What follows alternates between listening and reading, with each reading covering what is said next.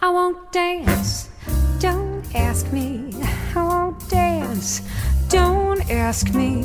I won't dance. Monsieur, with you. Olá, bem-vindos ao Simples Vinho, para desfrutar toda a complexidade do vinho de forma simples, quase um bate-papo.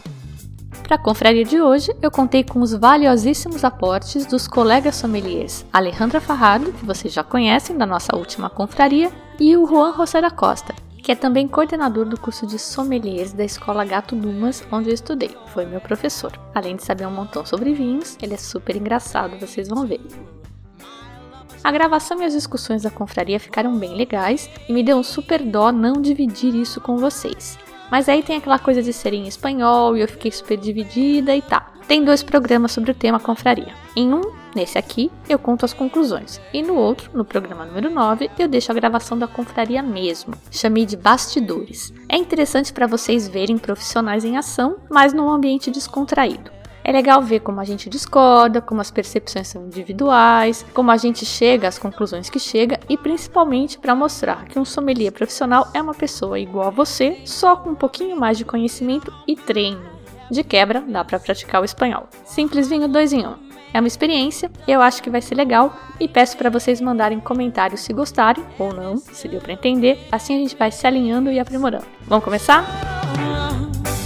Eu consegui encontrar os três vinhos que tinha sugerido para hoje. Eram um Pinot Noir e um Carmenère chilenos e um Malbec argentino. Para encontrar os vinhos, a minha dica é o site winesearcher.com www.wine S-E-A-R-C-H-E-R.com. Tem link aqui no site. Eu prefiro usar a versão desktop, mas tem aplicativo para celular também. E eu esqueci de dizer a ordem em que deveriam provar os vinhos. E a ordem é importante, deve ser do mais leve para o mais intenso, porque os taninos saturam o paladar e prejudicam a sensibilidade. Então, se você está caindo de paraquedas agora, a ordem certa é Leida Pinot Noir, Malbec Norton e, por último, o Carmener Ventisqueiro. Nem eu segui essa ordem, porque como teoricamente o Carmener deveria ser mais leve que o Malbec, eu deixei o Malbec pro final. Mas agora conhecendo, eu recomendo deixar o Carmener por último. Tá muito bom esse Carmener. Começando então pelo vinho mais leve, o Leida Pinot Noir. O meu aqui era 2011 e o Juan e a Alejandra fizeram a degustação às cegas. Isto é, eles não sabiam quais eram os vinhos. Como eu comentei no programa número 3, em que ensino passo a passo da degustação, essa ignorância é boa porque aguça os sentidos e evita os preconceitos.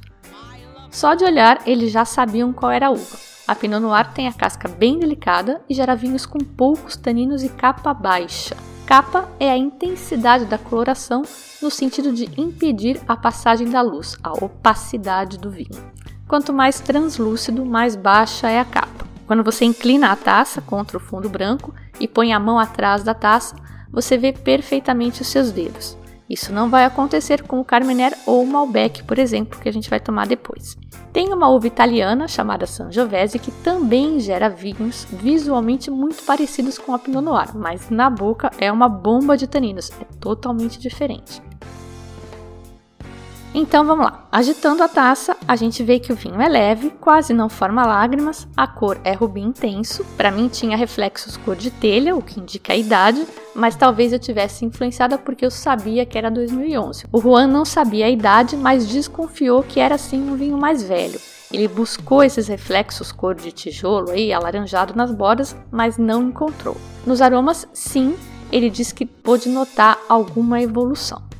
Os aromas do Pinot Noir são bem típicos. Morango e framboesa sempre são frutas vermelhas. Esse nosso também tinha notas terrosas que o Juan não percebeu e algum toque de caramelo e notas de evolução. Caramelo, você sabe, é o que te indica que passou por barrica. Na boca não se nota nenhum aroma novo, mas sim a acidez, bem marcada, típico de vinhos Pinot Noir. Os produtores colhem a uva mais cedo justamente para preservar essa acidez, porque ela vai diminuindo com a maduração. É um vinho de final meio largo, você continua sentindo a sua presença na boca por mais de 5 segundos depois que toma. E também não é muito tânico, isso é característico da Pinot Noir. Portanto, é um vinho que representa muito bem a variedade. Eu gosto muito do Pinot, especialmente esse Leida. Particularmente, eu acho que é a introdução perfeita ao mundo dos vinhos para quem tem aquele amigo, aquela namorada que queria acompanhar, mas que acha que não gosta, blá blá blá. Começa com Pinot, vai seduzindo aos poucos, e num piscar de olhos vocês vão estar os dois tomando um tanazão desses bem polenta, bem forte. E para concluir, um pouquinho de geografia e história. Esse vinho é chilena do Vale do Leida, que fica ali na altura de Santiago, uns 80 quilômetros a oeste, indo para o Pacífico.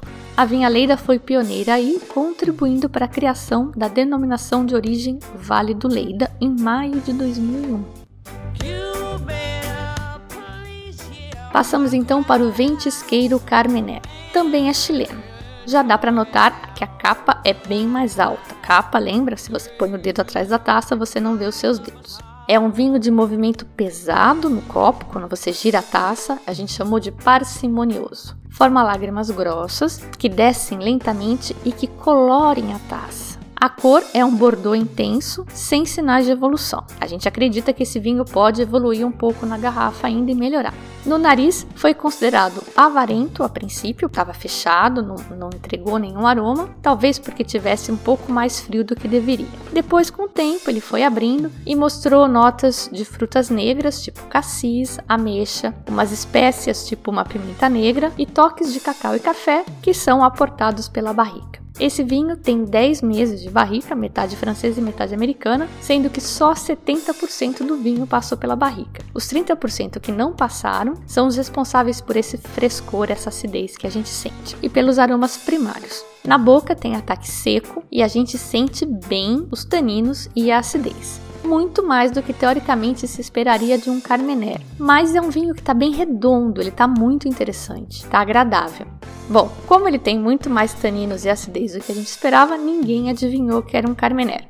O Juan até chutou um Syrah e a ficha técnica dele diz que tem mesmo 15% de Syrah nesse vinho. Tem link para a ficha técnica no site também. A uva Carmener é emblemática do Chile. Lembra que a gente falou sobre uvas emblemáticas no podcast número 6, que era sobre o torrontés? Pois é, a Carmener é de origem francesa e, como a torrontés, ela cresceu misturada às outras uvas no Chile por muito tempo, até que identificaram que era uma cepa distinta. Um dia eu ainda conto essa história com mais detalhes.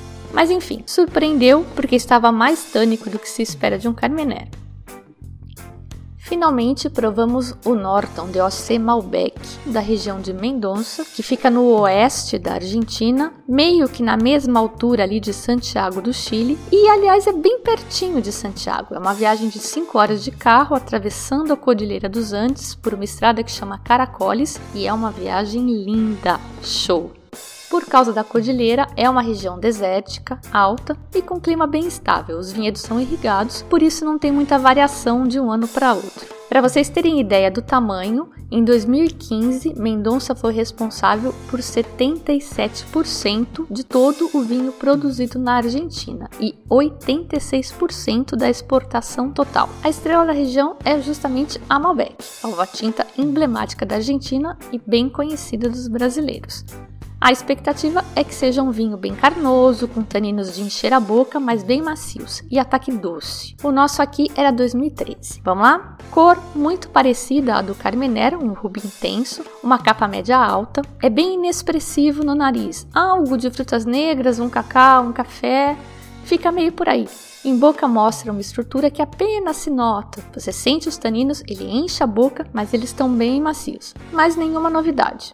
Eu digo isso porque às vezes a gente é capaz de identificar na boca coisas que não tinha notado no nariz, mas não nesse vinho. Ele passa fácil pela boca e é rapidamente esquecido. Tem final meio curto e um amargor aí no final. O Juan tem a definição perfeita para ele. Em boca é amável, pero pouco expressivo e de bom recorrido. Segundo ele, essa definição serve para qualquer vinho. Para mim foi bem decepcionante. A ficha técnica dele estava super bem feita, dava até gosto. Eles explicam que o nome DOC é pela aspas, denominação de origem controlada e certifica que as uvas são unicamente de Luján de Cucho, que é uma região vinícola bem tradicional na Argentina, lá em Mendoza. Na ficha eles dizem também que esse vinho passa 12 meses em barricas francesas de primeiro e segundo uso. A gente já viu, quando aprendeu como se fazem os vinhos tintos de guarda no programa número 4, que as barricas de carvalho francesas arredondam e estabilizam os taninos do vinho, além de serem caras. E bom, em termos de preço, eu acho que dava para notar a barrica no vinho, né? Para mim foi um vinho muito caro para o que é. Não que ele esteja ruim, que ele esteja mal, que ele não tá, ele tá bem. Tá tudo direitinho, tá tudo lá, ele tá redondinho, mas não empolga. Eu achei sem graça, o pessoal aqui todo achou sem graça. Lembra que eu disse que redondo era uma das melhores coisas que você podia dizer de um vinho? Pois é, eu ainda acho isso, mas tem que ser um redondão, assim. Pensa naquele gráfico teia de aranha, dá uma olhada lá no ABC do Simples Vinho, se você não lembra. Cada eixo é uma característica do vinho e no vinho redondo não forma nenhuma aresta, nenhuma ponta ou nenhuma depressão. Todas as características estão bastante equilibradas. Mas tem que formar um círculo grande para ficar interessante, né? Equilibrado, mas só com um pouquinho de cada coisa, dá nisso, fica sem graça. E essa foi a nossa confraria de tintos, colocando em prática o que a gente já aprendeu sobre vinificação e sobre degustação nos podcasts número 2, 3 e 4. Se você não viu, confere lá porque vale a pena. A proposta do Simples Vinho é ser educativa e a gente vem evoluindo através das trilhas. Hoje a gente conheceu os tintos Pinot Noir, o Carmener e o Malbec são todas uvas francesas. Na próxima degustação às cegas, eu acho que pelo menos o Pinot Noir a gente já consegue identificar, será que não? Bora treinar, que é a parte mais legal do curso. E se tiver um tempinho, dá uma espiada no episódio número 9, que tem as discussões dessa confraria, são os bastidores, e me deixa lá a sua opinião. E se você tem sugestões ou dúvidas, escreve para mim no contato simplesvinho.com e me ajude a tornar essa experiência ainda mais interessante para todo mundo. Você pode acompanhar os novos programas e posts se registrando aqui no site ou me seguindo no Facebook e Twitter. Eu sou a Fabiana Kinosaisen e vou ficando por aqui com o Simples Vinho. Tchim, tchim.